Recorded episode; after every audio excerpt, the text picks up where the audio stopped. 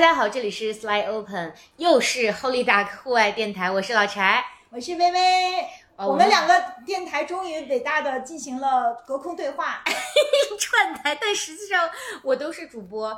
然后为什么会有这次串台呢？先跟大家说一下，听众可能很多都是 Holy Duck 或者 Slide Open 一方的听众，但大家知道这个两个电台都跟我有关。但 Slide Open 是我微微和 Coco 我们三个人关于独立女性的一个思想实验，我们是这样自我定义的，所以它更偏向于女性成长的探索。但是 Holy Duck 是跟我工作比较相关，它更多关于户外运动的。其实两个方向是完全不同，但都很有趣。后来有一天我们发现，哎，这两个播客也有很大的重合度，所以我们就有了这一期。然后这一期呢，我们也邀请到了两位大家其实很熟悉，或者至少我们朋友圈很熟悉的嘉宾。自我介绍一下，对，我们现在邀请出镜频率非常高的 Vivian。Hello，大家好，我又返场啦。对，很多人都期待 Vivian 的返场。她之前聊过《至暗时刻》，聊过怎么样谈恋爱，谈恋爱。炽热的眼神，大家还不知道我是一个。又怂又爱玩的户外小神吗？他现在已经是大神了，因为他玩的非常密集。那我们另外一位神秘嘉宾就是热烈欢迎木木出场。大家好，我是木木我 来给大家自我介绍一下，对，啊。这要介绍哪方面？我在户户外这方面，户外这方面，我是一个那个素人眼中的那个户外大神，在是我们心目中的户外大神。大神眼中的弱鸡。这个介绍非常的全面。那我们这 这也太潦草了。对，我我们这期节目的主题叫做“中年入坑户外到底有多快乐”。但是在开始之前呢，我们四个对于中年的定义目前还没有达成一致，所以你你们对这个题目是怎么看的？大家第一个反应都是说：“哎呀，这个题目真好。”可是我到中年了吗？我肯定到中年了，从任何一个标准来说。但中年的定义其实连呃联合各个机构的标准都不一致，但是主要的标准是十五到二十岁，那二十五岁以上一直到五十多岁吧，应该都是中年。所以我们是妥妥的中年，不要再骗自己了。收音机前的中年们，你们二十六岁，二十六岁听众又要把自己的这个收音机给砸了收音。机前的中年听众们，大家好。对二十六岁，很多人才刚硕士毕业不久，不如木木，你觉得你是中年吗？我我从四十岁开始觉得自己是中年，但是我心理上永远不承认我觉得它是一种心态，心态永远年轻，就是。嗯，对，薇薇，你觉得你是中年吗？我觉得我是，啊，对我们女性相对比较更有自觉性。男性更多的在 in denial，因为中年它不意味着我不服老。对对对对，对，其实中中年更有意思，中年的姐姐可好玩了。是的，是的。如果大家我对是中年，我自豪。啊，对对对对对对对对对大，家怎么磕巴了呢？有一种心虚的心酸。好的，那 你在录节目的时候不要越走越远，让我很有安全感。对，那我们之所以要录这期呢，是因为。嗯，作为一个旁观者，我发现我眼前的这三位，呃，微微、薇薇安和木木，突然在两年之内疯狂的入坑户外，而且在这之后，他们都像变了一个人一样，就就是他们的生活变得更加的嗯丰富多彩，丰富多彩。或者更直接的说，就是我经常在北京见不到他们，然后一问了，今天又在黄山了，明天又在新疆了，然后要么就即便在北京的时候，他们也永远是在什么三峰啊，在在哪里某个山脚里面。所以这两年这也是一个很大的风潮，就我们发现有越来越多人入坑户外，而且可能他们前几年并没有那么的热烈，所以就请大家来聊一聊。正式开始之前呢，我先想问问你，你们这两年都玩了什么？我们先让带我们入坑的木木说一下吧。我这两年其实就跑，光跑山了，我觉得 是越。野跑，对越野跑，对木木有一天在群里说，他其实入坑越野跑才我去年三月份，去年三月份，对，才一年半。但让我特别震惊的是，他真的看起来像一个十分十分专业的老炮，因为他无论在对装备的了解上、对路线的了解上，还是说对赛事的参与密集程度上，其实都你的跑量现在大概有多少？其实我跑量不多，嗯我跑量最近天气热就没有跑量。这两个月为零。对，这两个月为零。啊，真的啊，嗯，但是我刚开始的时候，我三月份，我去年三月份开始跑的时候，你我几乎我觉得你一个月差不多得有我一百，一个月有一百多。呃，一个月一百多差不多，我几乎每周都在跑。但是呢，就是大概跑两个月嘛，就最开始就是还是很很新奇，但是两个月之后膝盖就有点不舒服，然后我就又停了两个礼拜，然后又多看了一下小红书，了解一下科学的跑步的方式。小红书要抹掉吗？啊，不用抹掉，不用抹这掉不用哦，不能不能加这样啊。啊，可以的，可以的。啊我就说，然后我我我后来后来基本上我觉得，呃我只要在北京，只要天气没有那么的热，我每周都会去跑。嗯嗯，然后就是有一天，突然薇薇安和薇薇就说他们找到了一位非常专业的越野跑向导，然后那时候我都不知道你是去年三月份才入坑的，我我给你学一下原话，啊。我说，喂，有一个新朋友，我们对他要对他好一点，就是他说这个年龄找到体力这么好的一块玩的 朋友也不容易。容易啊，就一个礼拜能去跑二十几公里，能跑个两三次的朋友要珍惜。对对对。嗯然后来我们有新朋友，就有一个选择标准，就是说得体力好。嗯，对于是他们就迅速成立了一个群，我也是很后期才加入的，叫做体力之光成团。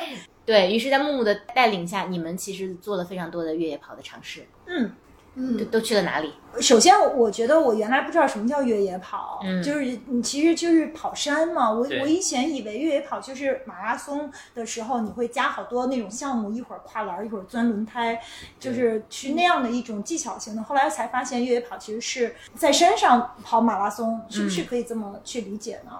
然后其实上山的时候并不跑，因为上山的时候是很难跑动的，其实大家是因为我们不跑的是下山精英选手。哦，是这样子，对对，但是嗯，越野跑就是特别好玩，是对我来说，是因为它在大自然里面，就在嗯大山上，然后每次去上山，它每一个季节、每一刻的样子都不一样，每一周都不一样每一。周都不一样。对，然后不同的时间光线也不一样，还能看到不同的小动物，就特别开心。还有吃的，对，Vivian 是最能找到各种各样的山上的各种吃的子 果子，对。我是农产品的专业学家。所以，所以你们还记得第一次跟着木木去跑越野跑是什么时候？是在哪里？是的呀，哦，那第一次跑差点把心肺拉爆，我快我疯了。就是那是我的第二次了，我的第我的第一次是他他当时哦木木你们带着特别想，狗狗，他想木木带着我家的，狗，嗯对，其实最最开始我并不是想见 Vivian，我是想见但 Vivian 的狗。狗因为他的狗也叫木木。然后。木木就想哄着，就是他想哄着，他想带着一只狗去爬山，然后这样的话就非常酷炫屌炸天。对，然后呢，他就开始在群里面不停的再去疯狂的围猎我，对是是 然后就哄着我说就哎跑吧，对吧？也不用什么装备，水我也帮你背，对吧？对。你只能把狗带来。第一次第一次的时候，Vivian 带了一只他的狗，然后我因为我因为我自己养狗，所以我知道就是狗可能跑一圈会比较难。嗯，但是这个让我突破了，因为他们家木木还是他们家的木木，我们家有一只小柯基，还是非常厉害的，上山下山都是在最前面。但对，是木木是狗界的体力之光。对对对对 对，他比我们任何一个人都强。嗯但 Vivian 当天其实是那个非常拉胯的，你们去哪里？他穿了一他穿了一双他妈妈的那个 是，越野跑鞋嘛，就是还是也是户运动外的鞋，户一双外的鞋，啊但是那一双个鞋号要比我正常的鞋号要小一号。哦对那我所有的很吃苦指我十个指甲，然后那天跑完了以后，就是隔一个礼拜清了四五个，然后后来掉了四个。对，其实任何运动其实装备是最重要的，对吧？因为你看你跑越野跑，我们都知道，要嗯正常跑越野跑，你的鞋要比正常的鞋号要大一号嗯，他穿了个小一号的，那而且那天好像咱们也稍微微微迷路了，多走了一点点。啊微微多走了一点点。然后我我当时就是心里就是就是表面上又特别和气，然后一脸阳光，笑眯眯的，然后走完全程，特别是最后迷路的那一点儿，就是水也断了，人也很累，然后然后心里就一直在鼓励自己，哇，你可真是个狠人啊！为什么这样还能坚持下来？那次是什么路线？那次走了半个山峰，花了多长时间？花了能有八九个小时吧。嗯，是吧迷路了。对，因为下山的下山的时候走了一条我没走过的那条路，然后从那纠峰下来的，还是比较陡的。嗯，对嗯，所以薇薇，你经历了这八九个小时之后，你是什么心情？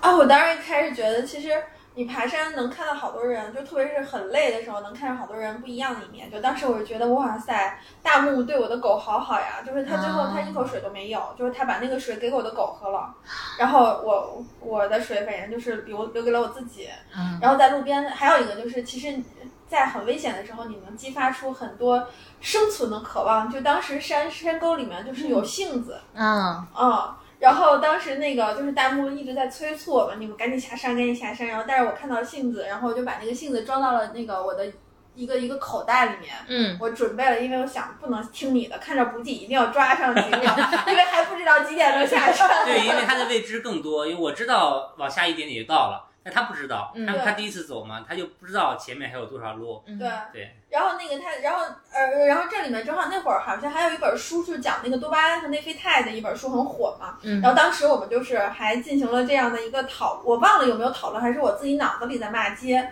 然后那个因为弹幕他就说，哎，很快就到了，还有半个小时就下山了。就我我当时还在想呢，那人有些人是内啡肽驱使的，有些人是多巴胺驱使的。那多巴胺驱使的，那就能信你半个小时到。但是比如说内啡肽驱使的，就是你要明确的告诉我现在还有几公里，呃，然后我自己来去估计到底有多多长。然后我当时就是脑子里进行了很多这种哲思呀，想到了人与人的不同，然后就很快就下山了。你下去嗯没有产生说我再也不来了，我再也不跑山没有上了吗？从此还结下了深厚的友谊，而且就一直跑下来了。然后你们就很快组织了第二次，对不对？第二次就带带带就威就微微微信，对嗯对，我第一次跑的时候觉得肺都要炸了，然后我记得我们第二次跑的时候有一段我真的就是，嗯、低血糖了，对，刚上就不好。就拉的太快了，就但是从此之后就特别上瘾，就觉得就是一隔隔一段时间就特别特别想去爬山，特别想去越野跑。而且我觉得那个就当时我们入坑的时候，也是一个比较厉特殊的时期嘛。嗯啊，这还是在疫情期间哈。对嗯，然后就是，其实疫情期间你，你你既不能上班，然后只也只能远程工作，那反而其实给了大家一些能去接触户外的。我觉得当时大家因为去跑越野跑，所以反而心态上更稳了。就嗯就就就想起像我们高中、初中的时候看过一个日剧叫《悠长假期》，就好像是我们可能呃成熟的中年人生中，然后又面临一个就是很大的一一个一个事情，然后我们其实反而是特别平，我们就是那这一波人跑山的这些人就特别平稳的度过了那个时间，就感觉是一个悠长假期。嗯。嗯，就疫情期间越野跑带给我们很大的安慰，带给就是嗯就是那个从来没有那么，因为还有一个原因是因为如果不是疫那疫情，大家没有那么多时间拿出来去跑山的。那个时候我们就可以周三，现在都不可能说周三我们还有机会大家放下工作去跑山。那个时候就是周三大家就一起去跑，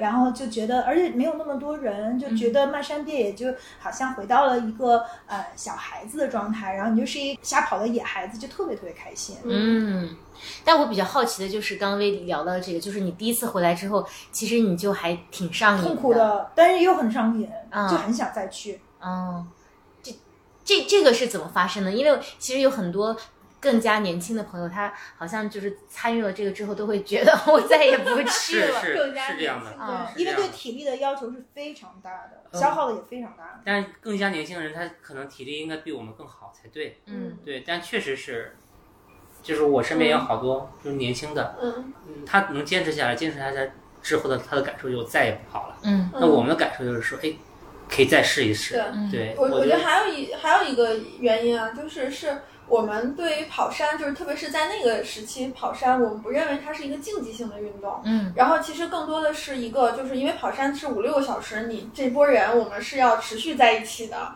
甚至很多的时候是没有信号的。它其实更多的是一种陪伴你有没有想过，持。续在一起是因为有人在迁就你？我想到过，其实其实我很多跑山的比赛的时候，大家是不大家是不在一起的。你你你去跑黄山的时候，其实大家是自己在跑自己的，有啊，我认识一些陌生的老大哥，对然后就是是愿意迁就我陪我聊天的。就是你在路上就是可能互相有那么一段时间是在一起的，然后就又又又分开了，因为大家的体力是不一样的嘛。嗯对落后的人，落后的人，跑比竞赛的时候是这样的，就是老跟你在一块儿的人，就是其实你会发现几个赛段大家都在一块儿，一嗯来二去也熟了。嗯，对。对，但是跑山的确有一个社社交属性，是因为跑山的时间特别长，就是嗯。有的时候我们就在要待八九个小时。对那当然，因为木木速度其实跟我们不一样，他经常特别嗯气人，他就前一天跟大神跑完山说：“我来排酸，我排酸给你们。”呃，因为我们的速度对他来说是是有点像半走半跑，就很容易的嘛。对但是我们就会聊天儿，我就说，如果我很少有时间是跟一个人一下就谈恋爱，也没有聊过九个小时，对对对就是说聊完这天大家都已经快成家人了。因为你想，就我们有很少有机会有跟这么长时间在一起，大家就一边跑一边聊天。是是啊，你回忆一下，比如说从小到大，比如说我们在父母身边，然后和我们的就是呃爱人在一起，和子女在一起，都不可能有什么八个九就聊天马拉松有吗？没有。而且这里面是不是还有点吊桥效应？因为那个、对嗯是的，就是你在体力特别消耗的时候，嗯特别容易看到另外一个人有一种光环。对对，我也也，我觉得还有一个，就跑步也是我们筛选朋友的一个门槛儿。就是我其实我们一起跑的人是是有经过筛选的。在刚开始我们一起跑的时候，当时有一段时间木木给我们讲了一个灵修课，刚才聊过，然后我对那个灵修课很不满意。当时友谊的小船差点翻了。对友谊小船差点翻了，然后当时我就拉着威我说，他如果再讲这个灵这个课，你就再不跟我们再不跟他跑了。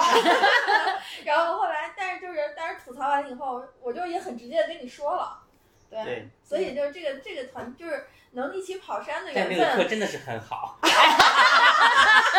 是有人会去迁就你的。嗯，有人要挨打。所以刚刚说到社交，因为这期节目其实不光是呃，因为你们三个的入坑，是我自己看到了一个趋势，就是的确有非常多的中年人入坑。我就记得薇薇安说过，因为薇薇安是金融从业者，嗯你就说周末去跑三峰的时候能碰到几波认识的人是吗？几波？那一天我们我连续碰了四波，对吧？嗯，嗯，所以现在就是这个成为一个趋势，就大家周末会都会去。我我记得就是黄山越，因为我们第一个正式的赛事是是报黄山越野跑，然后看到它有一个就是性别和年龄的比例，我印象特别深，就好像就五十岁以上年龄组的人是最多的。嗯。就越野跑这个呃运动项目似乎是更中年人友好，或者至少是中年人更热爱的一个、呃项目，而且它的参与的女生的比例，嗯。呃跟很多的运动比都还蛮高的，也有很多女生，嗯。包括我们那次越野跑的时候，我印象特别深，就嗯。好多那个跑一百多公里的女生大神。嗯一百多公里是什么概念？就是要跑两天嘛，跑得快的人要跑两天多，昼夜不停，然后就在那儿就能坚持到最后。还有一个就是儿子给他的妈妈过生日，他妈妈五十多岁了，嗯。然后他就在终点等着他妈妈，就跑一也是那个是一百公里嘛，他妈特厉害。然后跑回来以后，他儿子在终点就是说妈妈生日快乐，嗯当时我们都特别感动，就觉得就是还有什么，甚至有六七十岁的人也在跑，而且这个是对于体力、体能的要求，对于意志力的要求是非常高的。嗯，就是我让我觉得特别感动，然后我也、我也很想知道，就他们这样的人，呃，就是这样的妈妈们，他们为什么这么热爱越野跑，嗯而且这样能坚持下来？所以为什么越野跑是一个对中年更加有吸引力的运动呢？好问题。嗯嗯，为什么年轻人就很容易放弃，觉得这个太苦了，而我们却嗯觉得，就我我自己感觉是，第一就是呃，我克服了，就因为我第一次跟木木去跑，呃，之后就巨累，回家就是连动都动不了，恨不得嗯躺在地上就动不了了。然后第二次我已经都心肺都拉爆了，就有一段时间巨难受，但是我缓过来以后就跑下来了。嗯，就有我还记得有一次我们去跑大雨的时候，就是、呃。剑扣那一次，嗯，就在不是那一次，还有一次我们在大雨里面跑了九个小时，也是走三峰。嗯然后我记得我回家以后，我就泡在那个浴缸里，连我连从浴缸里站都站不起来。但是它又给了我特别特别大的满足感和快感。看不出来你站不起来。对，我我觉得就坚持下，而且但是就是特别神奇，就是是不是因为它对于中年人来说，就是我们能够克服，我们能够坚持下来，然后那种痛并快乐的感觉，让我们觉得是一种。掌控感和力量感，就我们超越了自己，克服了自己，在这过程中又能有小伙伴，能有友谊，能看到美丽的自然，就它其实承载了很多很多的东西。是，我觉我觉得中年人跟年轻人比，还是我们经历过更多的社会的毒打，就我们经历过更多的事儿，吃过更多的苦，所以我们对苦苦的那种感受和那种忍耐程度比跟年轻人是不一样的。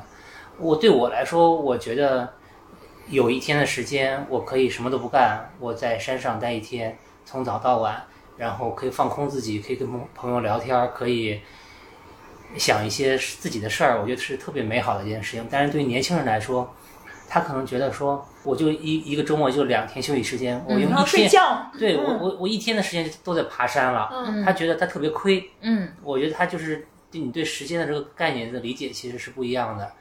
嗯，我自己爬三峰的感受是，因为三峰是北京特别有名的一条越野跑的一个线路，嗯，它起点和终点在一起，都从大觉寺，然后起从大觉寺回来。我当时我跟雨玲也想，我就说，我说你就像经历一个一场人生一样嘛，你嗯从哪里来，然后回到哪里去，嗯。然后你有爬升，你有下降，然后你有平路，嗯对吧？就和你的人生一样的，你有特，你有你有你有特别难的时候，你有特别顺的时候，嗯但是看起来下降，但是并不一定好走，对吧？那你看起来爬升过程中，你可能经历很多苦难，但是你当你到山顶的时候，你的感受又是不一样的。所以我觉得它就是一个你用一天的时间，你走完了一个小的轮回的这样一个概念。嗯所以我觉得对于中年人来说，因为你经历的事情比以前多了，所以在、而且中年人你可能上有老下有小的，就是你还是。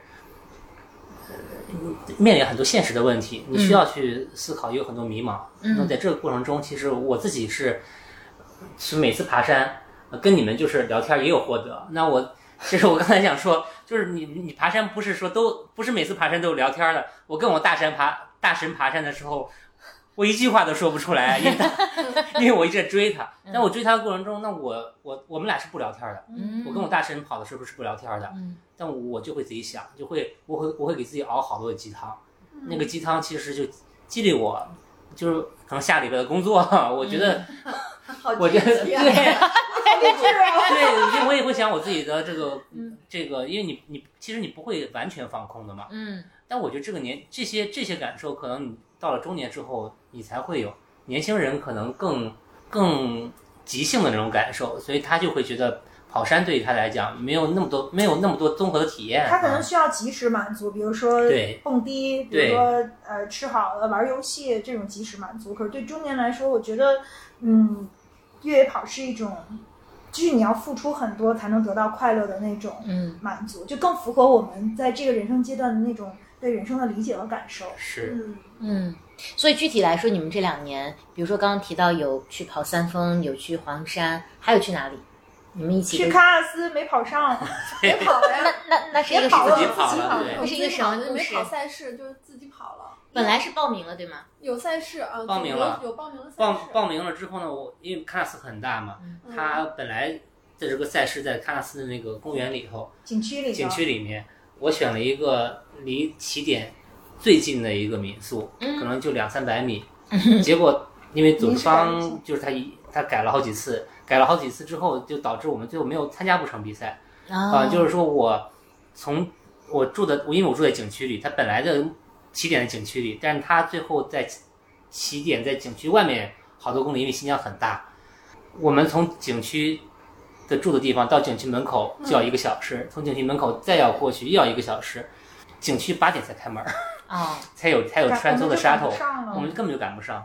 对，对，就是他临时主办方改变路线造成的。但是，嗯、其实也没有关系，因为我们自己在喀纳斯对漫山遍野跑了好好几天。然后，嗯、有一天就是木木还带我们去，就我们想登上那个景区里面那个那这叫个那个观叫那个线路观鱼台，观鱼台，对对，我们就想走野山，就是从自从其实它越也是它野跑以后，再也没有人在的线路之一它啊。它本来也是在那个原来的那个线路的那个线路里哦面，，然后我们就。说这个线路嗯跑不成，我们就自己跑。后来我们就从就是首先就再也没有人走正常的什么台阶那种路去上山了，我们就走按照那个线路。山路嗯，嗯，而且在这个过程中就是特别难爬，然后木木特别严肃，因为他特别怕我们就是在天黑之前到不了，那是真正的野山，还有狼啊，有各种野生动物，他特别怕我们出事儿，然后就一直催着我们因为我们往上上上山的路上，就是有那种被狼抛掉肚子、抛开肚子的那些小小牛小牛小羊。啊，吓死了！那确实是很危险。那边狼出嗯。没还挺普遍的，挺频繁的。嗯，啊，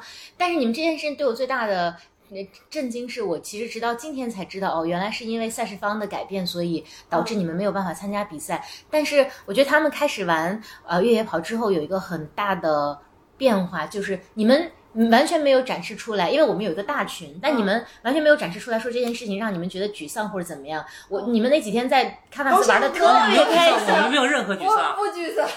对我，我觉得这个是跟人不一样，因为在那个民宿里头，了他们每一寸土地。因为在那个民宿里头还住了好几波人，他们都是，然后民宿老板也跟也跟我在讲，他说你们怎么这么开心？他们都特别生气。完全没有透露出来说哦，那个什么比赛办不了了。我们其他人都以为你们是故意逃赛，没有，那完了。真的，我跟你说，我们在景区里面就是一从早到晚的在在跑，然后景区老板都惊呆说。我们这儿这么好玩儿，人家都待两天，你们待四天，在干嘛？那个民宿老板有一天抓着我说：“给我讲讲你们最近每天都干嘛呢？”你们早出晚归，你们都干嘛？我们就把那块的山就就就用脚一遍遍的走，一遍遍的走。对，把每个角落都用脚丈量遍了。对，嗯，所以其实你们参加比赛的心态，好像跟我认识的一些爱好者或者呃这个运动员好像也不太一样。比如说你们去黄山的那次，我记得你们好像说过，你们也并不是特别在乎成绩，是吧？对，因为我们也没有办法在乎成绩。我们也在乎，我们说不要被关在门外头。对，我在关门之前能跑上，就能有别太差，对，有 有有完赛证书，medal，对，完赛证书和那个大奖牌就行。但是其实没有那么难，没有那么难，而且其实想跑出名次也不是不可能啊。嗯，其实不是不可能。我我我其实，在。木木带我们跑山之前，我以前跑过越野赛。嗯，对，对我就是看到了你的朋友圈，所以我你翻过我很多年前的朋友圈是吗？啊，对我原来跑过越野赛，然后但是当时没有坚持下来的原因。其实我我我还跑的成绩挺好，我以前从来不训练，但是我就差就是还还行，我觉得差半个小时还能分奖金。哇啊对，然后当时我还没有经验，就是在补给点里面瞎吃瞎喝，然后就是一边跑一边吐，直到胃里的吃的东西吐光了以后才能正常的跑。然后就还还是那种就是完全没有训练节奏，是数数着数，心里数六十下，跑跑六十下，然后再走六十下，然后那个再这么跑，就这么连滚带爬跑也跑下来了，然后也也能跑。跑的成绩还不错，但是坚持不下来，就是因为后来我的那一块跑的小伙伴，就大家都不不怎么跑了，成家立业了，或者是越野跑有有小伙伴特别重要。对，然后现在我们一块去跑比赛，可能就不在意那个，就是冲在前面一边跑一边吐。可能他们会很多人在乎成绩，可能在乎的，我觉得不是职业。比赛，我觉得是，我我觉得可能是这样的。对，对我们三个人来讲，我们认为越野跑是一个生活方式。嗯啊，但对于很多人来说，就是因为越越野跑，我个人觉得确实是一个就是门槛比较低的一个户外运动。其实每个人都可以参加。嗯，你你不需要像，呃，就是比如你去三峰，其实你也可以去嘛，对吧？你。不是说高尔夫球你需要有一些装备，装备啊，你要花钱啊，嗯，对吧？然后，但是我觉得他是很多平凡人的英雄梦想，嗯，所以他希望通过这样的一个比赛能够，嗯，变得更加的优秀，嗯，然后每一次也更更加提升，嗯，我觉得很多人有这样的一个想法，有有追求这样也蛮好，有些人，嗯，对，是他们的光荣与梦想。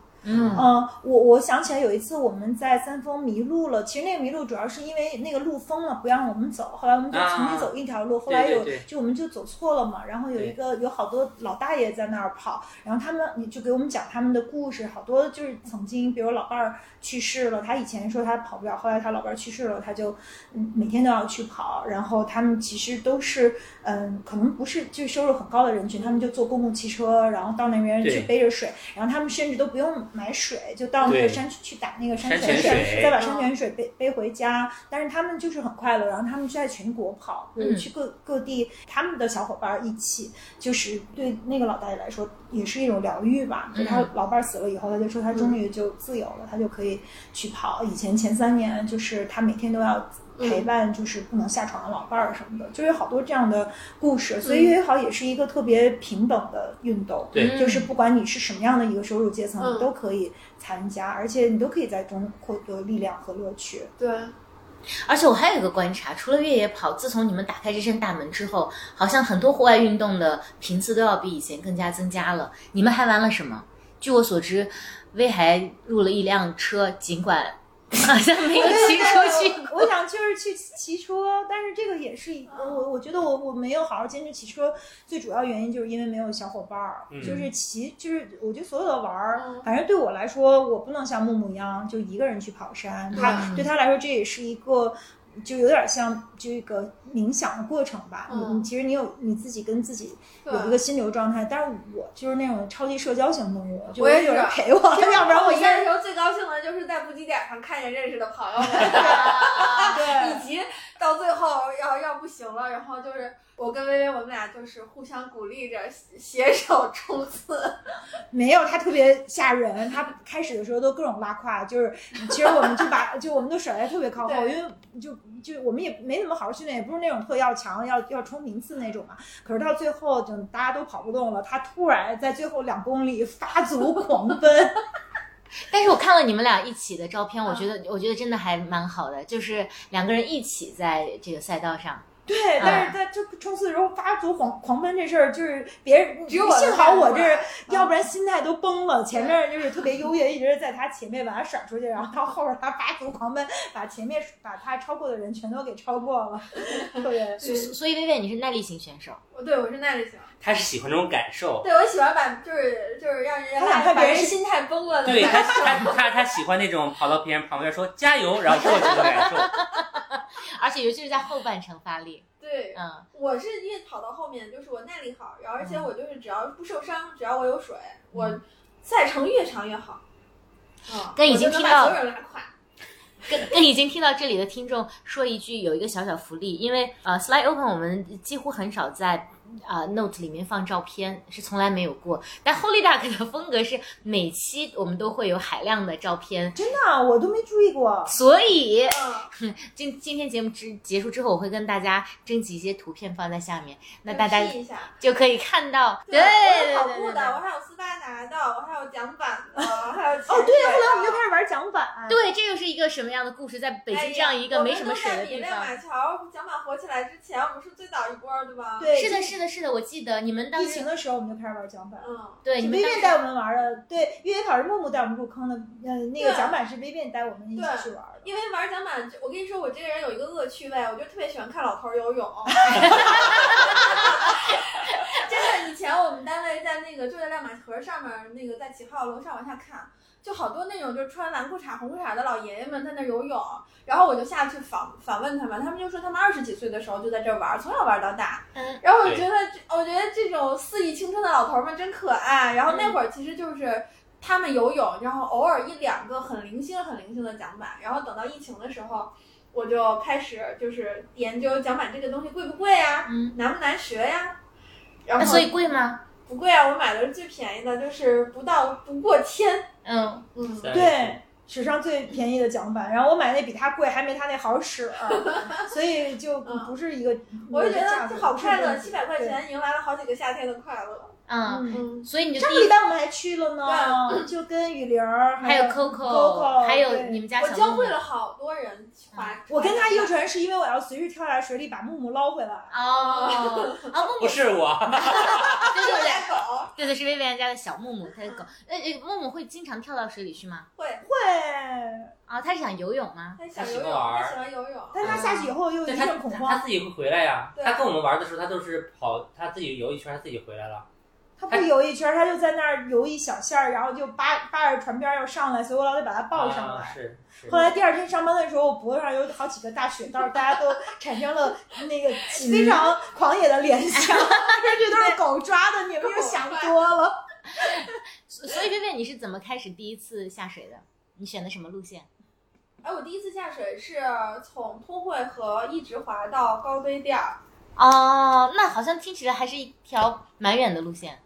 对，嗯，我跟你划不是第一次划，我我最早是在那条水系干净吗？不干净，一个人去的吗？不干净，也也有也也有认识的人，但是我当时主要是为了学技术，我觉得、因为那会儿连打气怎么打都不会嘛，然后你总得找人教你一下，嗯，嗯。然后等我学会了，我就是学会了，哦，我觉得这个打气也很简单啊，滑起来也很简单，当然就是学了很多不对的动作，但是我依然很勇敢的买了一个七百块钱的船，然后纷纷安利身边人，你们跟我划船去吧。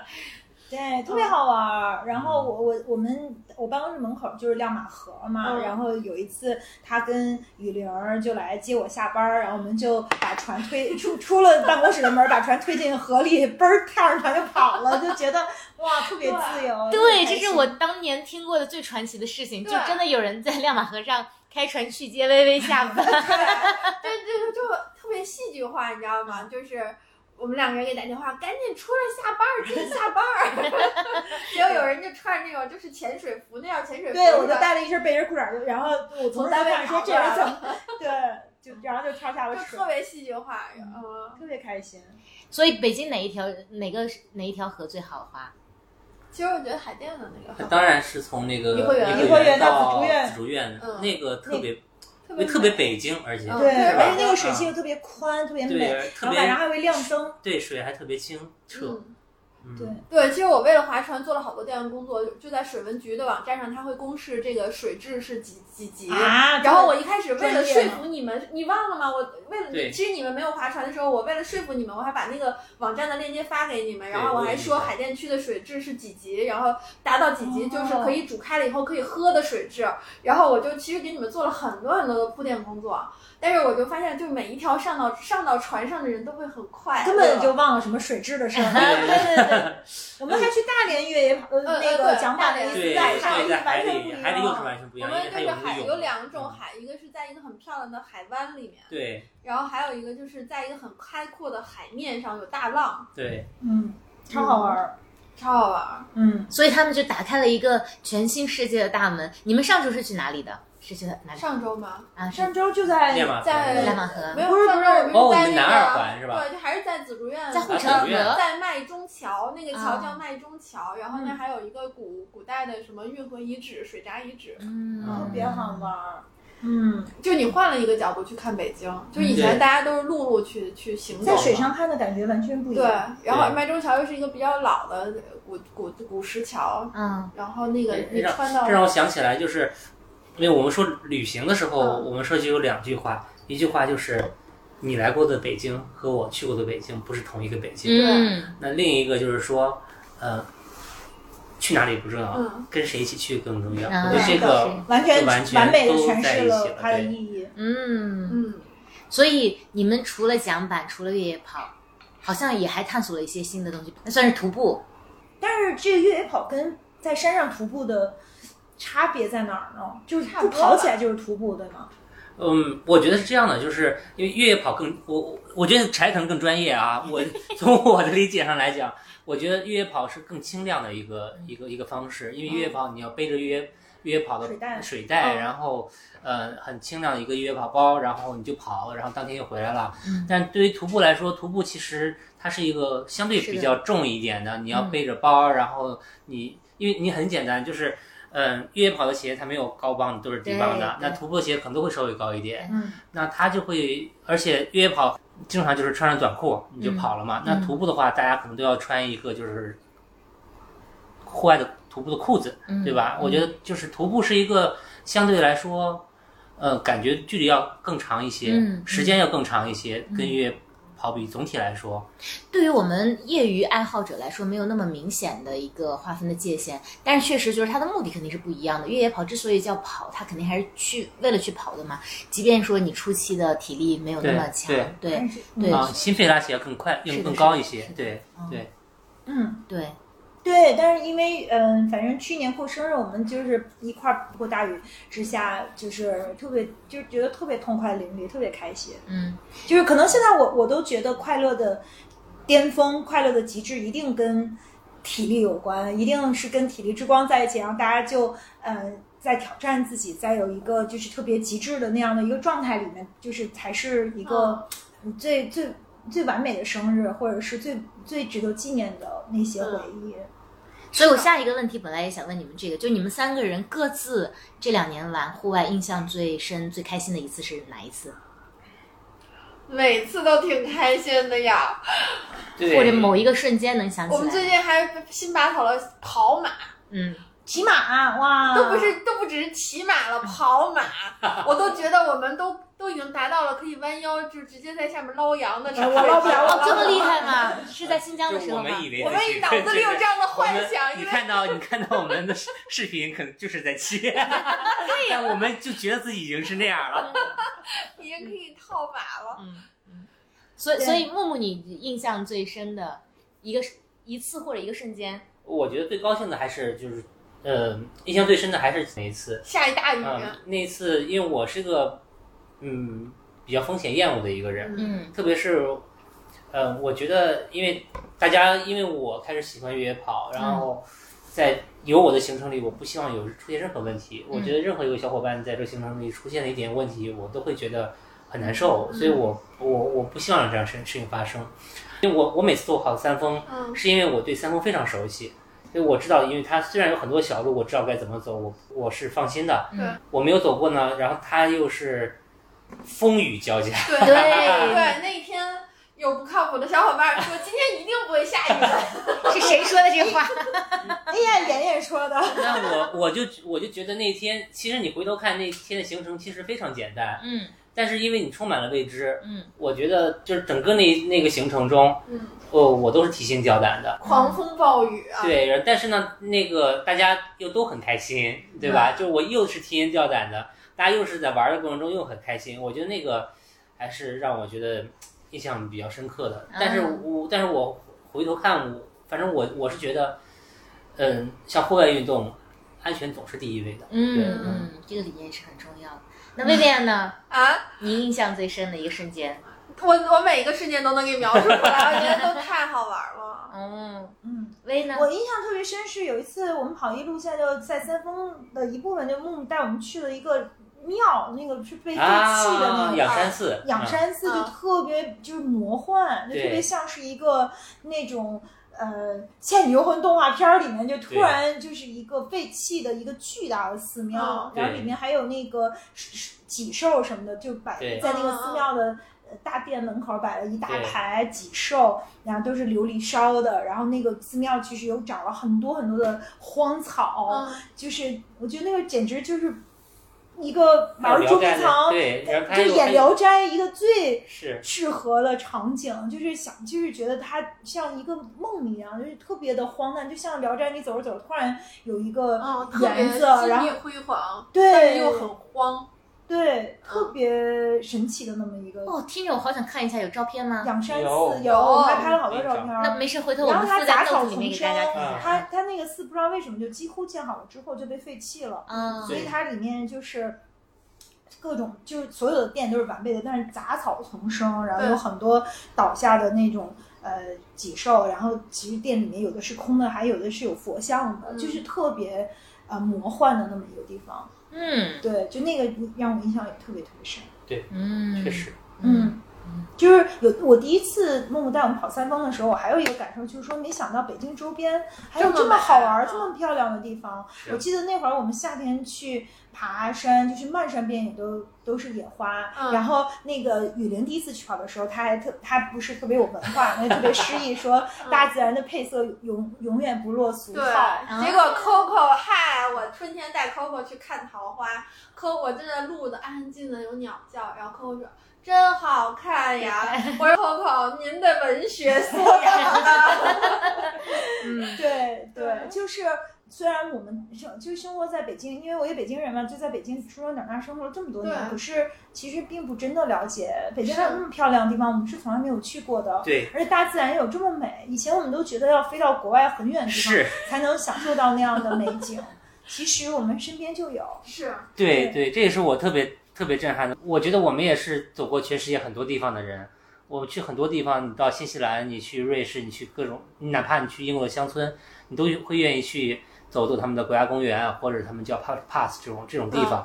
我从来不觉得在中国离你这么近的地方，竟然都不知道。我以前都是好多年前去大觉寺，进寺庙里头吃个素斋，喝个茶，觉得自己已经到北京的边儿上去了。嗯其实没见过世面，我觉得是。嗯嗯，我最近跟很多行业里面的人聊，有两个大的趋势，就一个是大家觉得北京周边的户外资源其实非常丰富的，对是以及是曾经被深度低估的，嗯所以就是也有人最近的新发现的一些这个路线、徒步路线都，呃，真的是风景堪比瑞士，嗯其实是嗯没有言过其实的。然后另外一个就是今天我们聊的这个主题，就是说中年入坑户外这个事情，就是越来越多人这一轮的新的爱好者，其实跟十年前的不太一样。对，这一轮更像你们一样，就是他在快呃户外当中得到了非常多的快乐，并不是说我一定要一个成绩，或者说嗯我一定要获得什么样的成就，就大家真的是就是去像回归童年一样，去像野孩子一样去玩儿，所以这是目前两个比较大的趋势。然后我想起来，我还有一个问题，刚刚木木提到说他是一个风险厌恶型的人，其实我知道你们俩可能是。风险偏好比较强一些的人，但是其实无论如何，户外它都是有危险的。嗯，你们遇到过什么样的危险，或者说你们怎么看待户外运动当中的风险呢？有受伤有好多不，过木木其实特别负责任，他每次在越野跑的时候就变得，就是他如果觉非常地得可能有危险，他就会非常负责任、非常严肃，希望大家能够平安的把就是度过去。所以你你讲讲嘛，就是我觉得你是我们的这个因为我遇到过嗯我就因为我就因为我遇到过，因为嗯，因为我我以前的这个工作经历头，我其实会带很多的一些企业家去海外去游学，也有很多人因为我自己愿意玩，好多人愿意跟我玩，但我碰到过几次这样的情况。我有一次在特别特别常规的一个景点，就是在那个哥本哈根那个小美人鱼，嗯，那个小美人鱼是一个特别那是怎么能出危险呢？对，它是有鹅卵石，然后因为早上下了雨，啊我一个朋友就是下去之后特别兴奋，我也不理解那个小美人鱼有什么好有的的 对这么那么大一个小美人鱼，然后他就崴了脚，哦崴了脚之后他就当时就是比较可怕，然后就在做手术。我还有一次，呃，在英国我们走了一个环法线路的一个山地自行车嗯啊，一我一个朋友的妈妈也也特别开心。就是骑下去的时候，他突然间他就没有意识了，他可能骑得太快了，他可能就突然间没有意识了。嗯山地自行车下去还是从他从公路公路放下去的，然后还是很快的，然后也是摔得很很很嗯很惨，也是去医院了。因为我觉得就是这只是两次，其实我还是碰到好几次这样的，就是我自己没有，但是我的朋友就是因为各种各样的不经意的意外，就在国外然后住院，然后做手术。嗯，我就这我也因为我有过这样的经历，我就觉得说，嗯，还是能避免的就避免。嗯那第二个呢，我觉得因为户外你很容易发生一些让你觉得可能会很后怕的事情。嗯我有一次在冰岛，在那个悬崖上面，我那个时候还就是没有经验，我们好几十五六个人特别开心，就在那悬崖上面一顿玩儿。啊我回头再看那个照片的时候，我就特别后怕，你万一出一点事情，那嗯如何是好呀？嗯所以我还有一次我记得特别清楚，我们在喀纳斯的时候，就是我们去徒步，就是他他们骑马，然后我们我们腿儿着，嗯就是翻越一个山，从白哈巴一直走到那个观音台，其实嗯还是挺远的，也很难走路线。后来我们就没有带水，啊，就是真的就是忘了带水，就竟然可以忘了带水。是啊，你们怎么？，然后不是我们，啊是有的人，是有人啊啊啊！嗯，生气，对，然后后来就木木就特别严肃，因为如果在越野跑的时候，或者是就在户外的时候没有水，是也是非常大的危险。是非常危险的。对，嗯后来他也特别省着喝，就留留给我们喝呀嗯什么的。但好好好在最后我们还是找到了水源，可是也是很危险的。所以其实，在户外，我觉得每个人其实你都要为自己安全负责，还是要很严肃的。嗯其实我们刚刚他带我哎呦，我就眼瞅着他在两米五的高台上，叫什么两周半滚下去，然后反正我也是大意了，嗯。然后我就七七百二十度滚下去，很危险，因为那个再往边上一点，再往边上上零点五米就是右边是悬崖嘛。对，而且可疼可疼了，就是整个这现在还有好多疤呢，就是整个这一半边儿全都、嗯。呃血肉模糊了。就是，所以其实还是要为自己的安全负责吧。对。就其实每一个人，就是可能大自然可以带给我们很多很多的美好，但是如果你不对自己的安全负责，你也会受到是对反噬，所以这个很重要，就是一定要为自己负责。而且我们刚开始的时候，木就教我们去买了很多的装备，包括比如说水袋，它什么样的水袋是安全的，然后什么样的鞋，越野跑其实鞋特别特别重要。嗯还有登山杖，其实听起来很简单，但每一个呃装备它还是有很多，就是适合什么样的装备适合自己，还是要做研究工作的。嗯嗯，嗯是要做功课的。嗯，我们有一期的嘉宾呃，米娅就是在嗯当代。青年徒步时都在想什么那一期的嘉宾，他也提到说，他入坑户外有一个很大的吸引力，是因为户外要做特别多的装备的调研，啊，哎，觉得做这个调研过程，买买买的过程特别开心。我们好懒要结果去调研。那木木你喜欢这个过程吗？呃，他老买东西，我揭发。呃 我我觉得我我两种吧，其实对我来说，我宁愿不做这个事情。就是如果有人能够告诉我，我觉得是件特别对我来说是件特别好的事情。嗯但大部分的时候，你是需要自己去来研究、自己找的，因为每个人需求是不一样的，嗯所以你就但是在研究过程中确实挺开心的。嗯嗯，对你买的过程中确实也挺开心的。对，所以入坑户外这两年，对你们各自都带来了什什么变化？我觉得对我来说，就是我突然发现自己的体力，那真的好简直不是一般的好。你真的是体力非常好，嗯你以前没发现吗？对，我以前觉得我只是一个就是在同龄人当中精力更旺盛的人，但我没有在用这样的一种物理的方式去证明过。啊，就比如说，顶多就是说，人家都已经累的，就出去玩儿，我老是一会儿玩这个，一会儿玩，人家都累的不行了。可是越野跑其实是他用一种特别极致的方式来发，就是我觉得我自己特别适合这个，也是因为我的体力还是很，就我们几个人的体力都是挺异于常人的，嗯就是是在这里面得到了很多的呃正反馈，嗯就特别是嗯你跑三十公里要九到嗯十个小时，你可以不停的去坚持下来。就是，然后回来以后，我就觉得我更有能量了。我觉得我在很多事情上，我都有一个心理暗示，就是我是一个体力特别牛逼、异于常人的人。那我就是在这件事儿就得做的比别人好，嗯所以就更自信了，也对自己的呃能够去挑战的事情的这样的，嗯就是更更愿意去挑战一些、嗯呃在以前看来可能会比较困难的事儿。嗯而且我也记得我第一次跑的时候老难受了，觉得自己根本就不行，所以它是可以锻炼的。就是你每次多跑一次，你的耐力都会增长，你的体力都会增长，所以它其实是你不断的去锻炼，不断去付出，你就可以去做到，你可以去嗯。不断的去探索自己能量边界在哪儿。对，嗯我？我觉得我看到了更大的世界，就嗯不我我觉得不管在物理上，嗯就是就我刚才说，就是我我觉得我走过世界那么多地方，我嗯竟然不知道在北京有个三峰，嗯对吧？包括像喀纳斯，我也滑雪，嗯我从来都觉得每次说滑雪去一趟去趟禾木，我觉得嗯太远了，但是说越野跑，我想都没想就去了，我就觉得自己也觉得特别 特别震惊。我觉得，呃，我越野跑很多物理上的地方，我我以前都不会去，我现在就会去我。觉得像以前前几嗯年，就是大家作的时候，就是很奢侈的旅游，我们都经历过。但实际上会不会发现，我们会越野跑了，我们能用脚去丈量每一个地方，就是只要人能走到的地方，我相信我们都能走得到。对，我觉得马能走到地方，对，我觉得就是嗯就是有一些有一些有一些地方是只有你有这个运动你才会去的，比方说。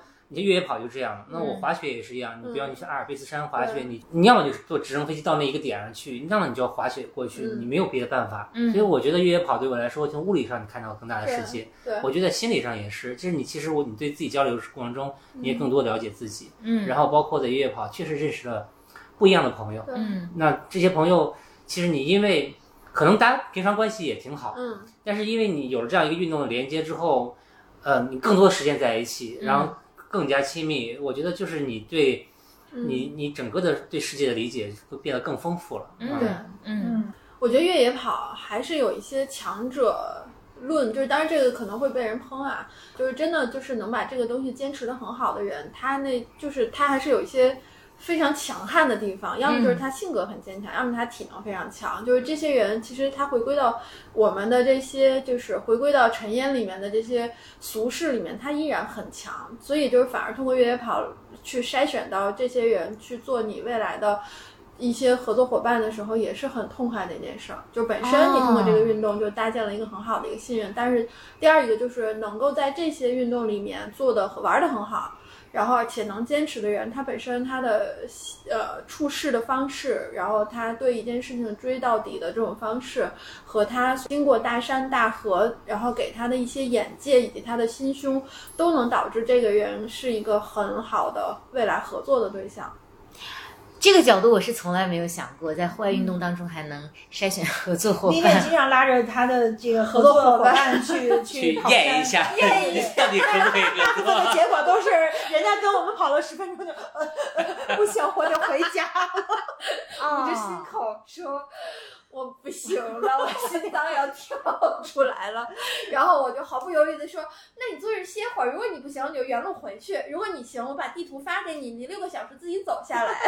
啊，所以其实你们真的有带过新人”嗯，啊，有我带过，嗯，就如果真的六个小时自己坚持走下来的人，我我真的我就给他竖个大拇指，你可以，我要跟你以后继续玩，继续合作。啊，但是我其实就不是特别建议，就是说如果特新手是吗？对，就是或者说那他就没法跟着那个练过。挺长时间的人，要不然对他来说实在是，那因为刚才我们说他其实是很迁就我们的，嗯他他用我们的速度在陪我们去跑，但我们用我们的，我们用我们的认知，然后让他在跟我们交谈中获得了愉悦呀，他也没有白反正我也带过，就是我我记得有一次，就是我叫了 Bobby，呃，他也从来没越野跑过，然后他本来就觉得特别痛苦，特别累，还被轮胎压了脚面。但是后来就是他又跑去，他也自己去乌孙古道，嗯。然后他他他体验了这个极致的感受之后，他也特别喜欢越野跑，是所以也有这种有的，他经历一次就无法再像以前一样了，就会特别嗯特别热爱高强度的运动。是。嗯。所以户外的确是一个比较神奇的呃运动方向，就是你经历一次之后，其实有很多人就从此就真的会入坑或者上瘾。我觉得他对每一个人，就对于我们对于人生的态度和就是对于自己的生活方式也有很大的改变。比如说，我现在如果去任何一个地方出差，只要我晚上有时间，我一定会去探索跑夜跑，或者嗯去走很远很远去看这个城市。就是你用你自己的双脚去感受一个陌生的地方，嗯就不像以前都是坐在车里或者是在嗯待在某一个小的场合，我们就发现我们现在，比如说，哪怕是城市，城市也有探索，我们会很活跃去探索这个这个。比如说，我我跟那天我俩在成成都也是在街嗯上，就是我们就如果能不坐车回去，一定不会坐车回去，就走回去，然后在路上我们去探索、去看，然后再去开聊。嗯，就走在街上那种呃感觉吧，就是用自己的对你走在城市里面，双脚现在心态都不一样了。对，而且就是你 能能跑跑的时候绝对不躺着。对你，你你想想，你以前你如果不参加这个运动，你没有玩过这个运动，你会觉得说，那我从这儿到那儿还有两公里，哎呀，我打个车算了，我不要走了。嗯，但是你现在看两公里，对 才两公里，对对，距离的感受就不一样。对是就觉得我们只要长着脚，哪儿都能走到。对是的，对特别爱，走。嗯我觉得就是走路是也能带来很大的，就即便在城市里不在越野跑的时候，能走就绝不，呃，就就是绝不骑车，能骑车就绝不给坐车这样的。嗯所以其实一定程度上还变得更环保了。哎，啊非常的环保环保而且也更热爱自然吧，更热爱野生动物，就觉得大自然特别的美丽，然后它一年四季都带给我们，嗯，对，特别美丽的风景和美好的感受，就应该对让就希望大自然永远这样，让野生动物嗯也可以在大自然里面有它们很很快乐的生活。而且我还有一个技能，我就能在大自然里面找吃的，啊，就是好快。有一有一次有一次在一个都赠给他了。晚上伸手不见五指的这个环境里，他跟我说：“你看 那个可以吃。什么东西呢？我我的梨还是桃还是杏儿之”类的。当时我就震惊了，我想说他怎么发现的？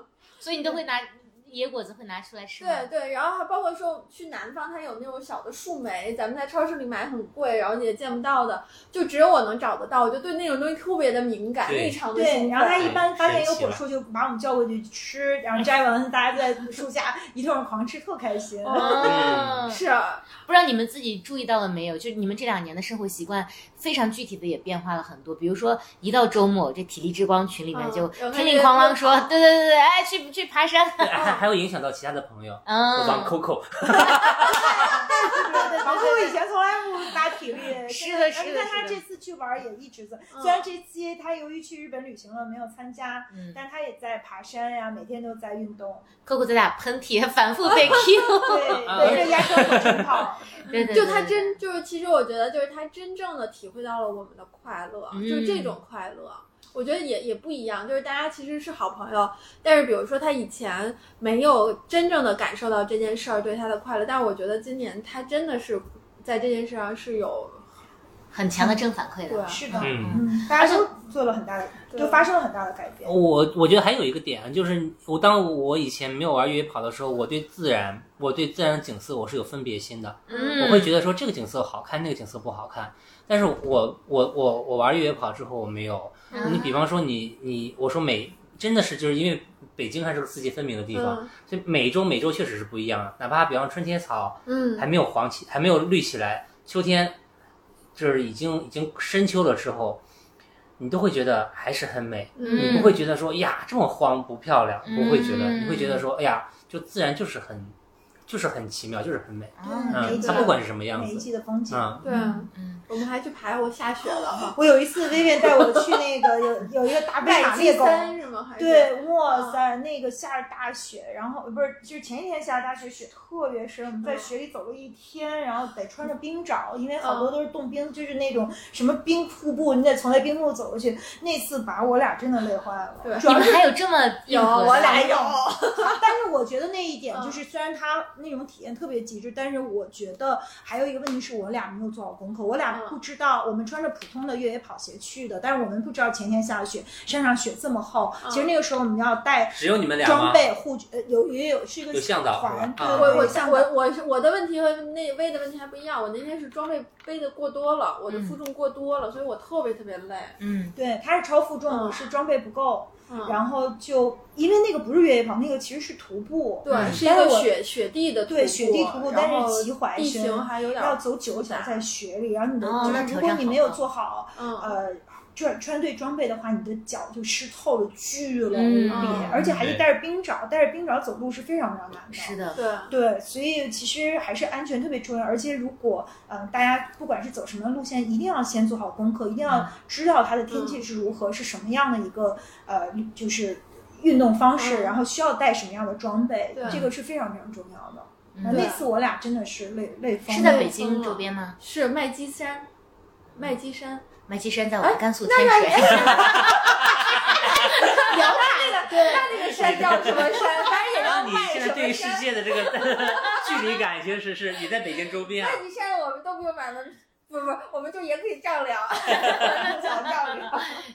哦，对，还有一个特别神奇的事儿，就是体力之光那个群特别活跃，然后别的群基本上都很沉寂，然后大 家对，只有体力之光的群是特别有生命力的，然后大家又有什么运动都扔到群里，就是特别开心。而且很发指的是，他们的运动计划已经排到了明年九月份。那天对 Coco 说，那个啊，我忘了跟哪个客户还是朋友吃饭说啊，明年九月不行，因为我们已经安排了波尔多的马拉波尔多松的马拉，太可怕了。所以你们接下来都有哪些计划？说一下，我们还有哪些赛事要跑？呃 Panda Trail，对哦，九九月九月份九月份我们是我们马上要去一下杭州，啊，对对对，是先去杭州越野对跑。太多了，都自己都记不得啊。杭州你们也安排啊，杭州杭州只是就是我我们有一些工作之后，就是然后工作对工就是正好我们就刚好去杭州有出差，然后就是工作上的事儿，但是。就是因为你有这个新的技能了，你就会在工作之余压出一个小半天儿。都会想说嗯这附近哪能跑一下 所以你们是去杭州旁哪个 对路线？啊？杭憋坏了杭杭州有个什么什什么庙什么山径什么，就有一个有一个径古道山寺，径山古道，对啊啊，径山古道，嗯，它是因为我一个朋友给我推荐的，说它是一条一条古道，呃，然后。到走到最上面之后是一个是一个寺庙，嗯然后下来十十十几公里。本来说要去安吉跑，我说我去安，我去杭州出差去安吉跑没有正当性。对，有点远。但但我我们我们正是式跑的赛确实事有几个？确实从九月份开始，我们其实其实每个月每个月都有赛事。但是就是其实在国内每个月都有赛事，但是我七八月份还是太热了。嗯呃，我们从九月份报了一个神农架，嗯，然后十月十月份是那个 Panda Trail，哦，Panda Trail。然后十一月份是大武夷，嗯，然后十二月份我报了个清迈的那个 UTMB，哎呦对天哪！这样就是今我年也要去最基本的。UTMB，你报了，我还犹豫呢啊。你现在你们只能你们只能报二十公里的，那我报的那个五十公里的已经满了，好像是。嗯我也报不了五十公里。啊嗯，二十公里挺好。他是拿那个，因为我还没有特别研究，因为你你跑 UTMB 比赛，他就可以拿宝石嘛，嗯然后你拿拿足够多，其实你就可以去真正去那个去参加 UTMB 的。对对对，在在这儿跟大家简单介绍一下，因为很多国人想要去参加越野跑，一定想去它全球最殿堂级的比赛，就是法国霞慕尼的 UTMB 对。嗯。但是 UTMB 是需要参赛资格的，这个参赛资格是积分制，你是需要在亚洲最易于获得。对于中国选手，之前就是泰国的这一场 UTMB，、以及之前是有一场在富士山的 UTMF，、嗯。但 UTMF 今年是应该是脱离了 UTMB 的体系，所以他可能不再参加。对对对对对，嗯我我不太确定啊，但我听到的消息是这样。但是中国现在又有了一场，就是以前的宁海一百，现在哦变成了 UTMB 合作的比赛，嗯是它的呃呃应该是第三级的赛事，那个是也是可以积分的。嗯所以就如果大家未来要跑 UTMB 的话，以及你们真的要跑 UTMB 吗？要呀，我觉得我们要啊，对，我的大神跟我说，一生总要跑一次幺六八吧。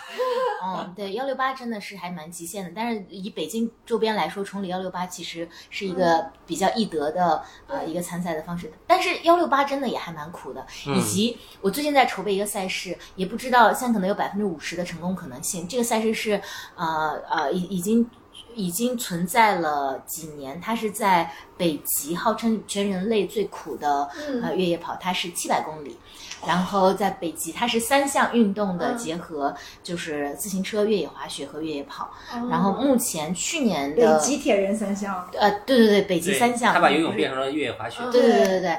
然后呃，去年的完赛全球只有两个人，然后今年我们在争取把它落地在中国，然后并且去呃邀请选手去参加靠你。了，大木嘛。那在中国越野滑雪其实非常的不普及哦，所以我们目前也没有也没有看到中国有赛道有越野选手是新疆的选手，因为他们天生其实会有一些越野滑雪的天然的技能。对对对对对对对。那你要落在中国的赛事，也应该只是能就比较合理是落在新疆吗？啊不，我们只是说在中国招募，招募啊，然后去全球参赛。但这个事情现在还八字没一撇，所以只是在我们这个流量非常有限，所以不会引起爆炸的节目里面先透露，因为他还没有最终啊确认。如果确认的话，我们会在媒体上去发布出来。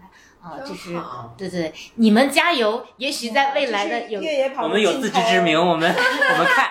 幺幺六八都想去挑战一下，这个就应该还好，因为它七百公里其实最长的还是另外两项，就是就是自行车和越野滑雪的部嗯分啊、所以跑步的部分就还好。嗯它大概赛程是两周哦，啊两周。啊，每年都是跨春节的那个时间吃喝，喝，骑熊，有什么骑啊熊旅行记？对，也还蛮难的。环骑熊不环保，熊是不想被骑的，那那怎么不让熊骑咱呢？那就骑自行车吧。对，聊了那么多，看你们这么开心，最后再问你们两个问题。第一个是，呃，因为最近有很多人想要入坑，嗯，嗯，对于即将入坑的人，你们都有一些什么样的建议？买装备，选朋友，筛一遍，有些朋友可以淘汰了。如果一直安利课的就 淘汰了？我觉得务实一点的话，第一个就是装备，就是你总得有双鞋。鞋，因为越野跑的，因为我之前不跑越野跑的时候，我也不知道运动鞋脚底儿那个嗯，坑坑洼洼到底是什么意思。嗯就是你你平常的时候，你不觉得它到底是有有实际的作用。嗯那越野跑的时候，确实是有一双，呃，你不是说要买多贵的鞋，就有一双适合你跑步环境的一个越野跑的鞋是非常重要的。嗯那其他的其实没那么重要了。当然你，你你你你大不了就拿瓶矿泉水嘛，对吧？嗯我觉得第二个就是还是要就是了解这项运动，你知道有一些基本的一些常识，这样不会受伤。嗯，对，以及就像薇薇和薇薇感受到的一样，我觉得初期能有一个比较有安全意识并且有经验的伙伴还是很重要。就是比如说像木木这样的人带着，对对对对，就是也也不建议大家说在没有相关知识和经验的情况下去山里面就是莽撞的去跑。那个我觉得万万不能。对对对，万万不能。对，其实我们在平时还有很多的训练，比如说我跟薇，我们日常都是有腿的，就是有有力量，对是的，是的，力是的，是的，量训练，是的，对就是我们是有非常强有力的大粗腿的。对对对对对对对。对，肌肉就是我们的呃肌肉会保护我们。肌肉的力量，还有对膝盖也是，其实对膝盖的保护也是肌肉力量也很重要嘛。对就是而且还有很多就是正确的运动方法，这个还是要去学一下的，因为网上其实有各种各样的课程，就大家去跑之前一定要认真的去呃学怎么样去保护膝盖，怎么样去发力，比如说你怎么样做动作，然后什么样的装备适合自己，嗯就是一定要就是认真的去对待它，不要觉得它就是一个呃。就是普通的玩耍，对，你要认真的把它当成一嗯个运动去嗯严肃的对待它，去了解它的知识相关的知对识。就我们走走向户外的时候，其实已经有很多的，就是很多年的系统性的训练。就是的，是的，这一点补充特嗯别重要。像薇，她差不多一周至少有四到五次的私教，其实他一一呃坚持了很多三三四三四次，对，嗯啊，坚持了很多年。然后嗯 Vivian 是之前打拳，然后打开斯巴拳达可厉斯巴达，我我是系统性训练的，是的是的对。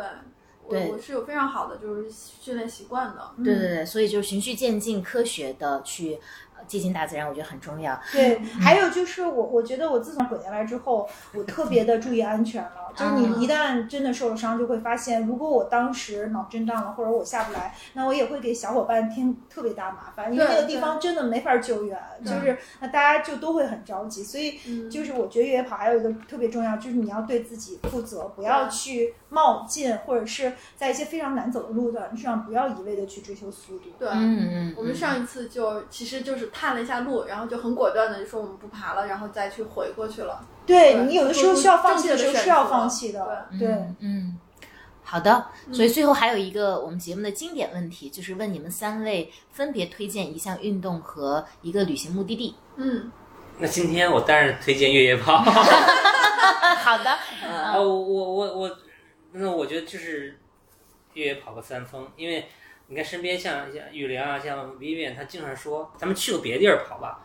我觉得如果你在北京，三峰就是最好的选择。嗯嗯，它又近，然后线路又丰富，嗯嗯它可以作为一个目的地，我觉得。嗯，当然。你们俩呢？嗯哎呀，太多了。先推荐一个，以后我们陆续再推荐。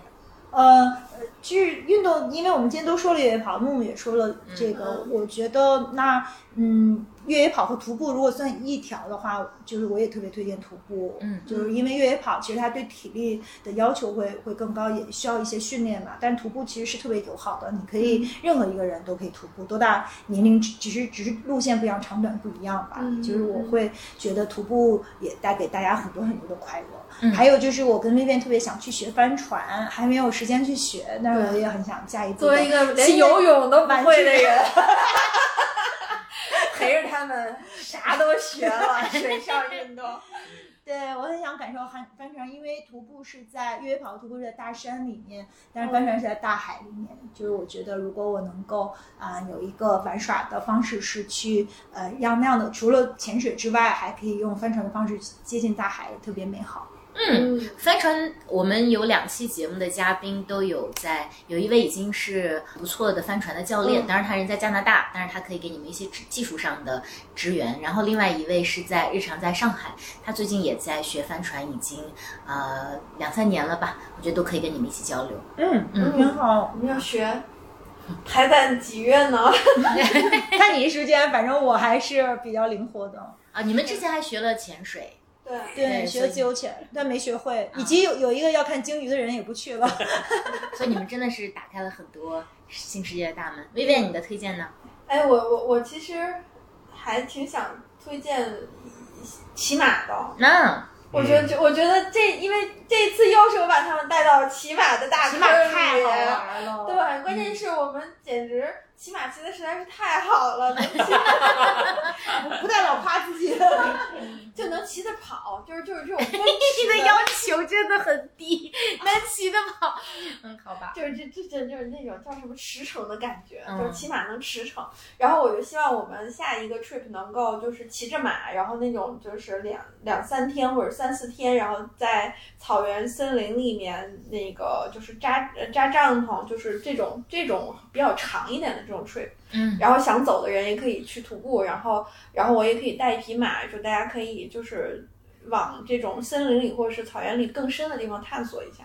对我特别想就是那种长距离徒步，可以在帐篷里那那样的。我还有两个就是特别想去，就是拔草的，就是一个是我们，我特别希望能够跟着我的小，就跟咱们去，就是沿着长城那样嗯走一遍，嗯就是这种地标性的这种东西，就包括说像什么丝绸之路，我希望就是我们也可以骑着马或骑着骆驼走一遍，哇，嗯那是一个比较宏伟的目标。还好，咱们可以就是分段解决掉。嗯，一说起这个歌，老师特别盼着赶快退休，这样就有好多时间可以玩了。啊，他们真的是一个特别 爱玩儿也特别能玩儿的组织。但你不觉得这特别像是那种，就现在我也不需要，就是这简直就是延续了我的童年，就是中年童中年度过了童年一样的日子。嗯你也不需要就是让爸爸妈妈带你出去玩了，但是你现在就想去哪儿玩去哪儿玩。嗯，哦，但是如果以世俗标准，一个副作用就是，我觉得我有了播客，我有了嗯徒步，呃，越野跑之后，我就对于嗯事业上 没什么上进心，就觉得生活本身特别美好。你可以拉着事业伙伴一块儿去爬呀。对，我对，它不冲突，我不不觉得很冲突啊。那我自己就会觉得，如果要是越野跑和工作之间就是时间冲突了，我就先想，我就先玩了再说。不冲突，我们争取把所有的合作事业伙伴发展成我们的越野跑伙伴。哎呦，太棒了！那下一次我跟你们要去跑一次山。你你对我你作为一个在我们的 list 上，你在我们的 list 上，你知道你要带我们去哪儿？是的，是的，我带你们去。对对，我还会带教练过来。我本来想你自己说了完，说那个最后一个问题，刘野柴什么时候跟我们去跑山？对对对，我们不是要去那个珠峰大环线嘛？对，对对对对。什么时候能去啊？嗯，今年你们排满了，我们就明年夏天吧，排到明年12的月可以啊，明年夏六天可以月或者。七月。这个是不是得提前好？对夏好久是夏天是最好的时候报名。呃，如果你不爬不爬珠峰的话，就可以随时去。呃，不 爬啊珠我们不用爬珠峰我我没有这种执念。对，如果风景比较好的话，就六月到八月。哦，好，那就明年六月八月，然后先爬珠峰、大本营，是吧？对对对，环大线、大环线、大环线，对对。对，好的，太好了，谢谢大家。那我们本期，，Holy Duck 和 Slightly Open 的伟大串台嗯，对，就就到这里啦。对对对，感谢我们的两位嘉宾威廉和木木，欢迎你们再次来做客。哎，也感谢两个最伟大播客的最伟大的听众。感谢大家。对，如果还没有关注 Holy Duck 的，欢迎顺手关注；没有关注 Sly Open 的，也欢迎顺手关注。谢谢大家，拜拜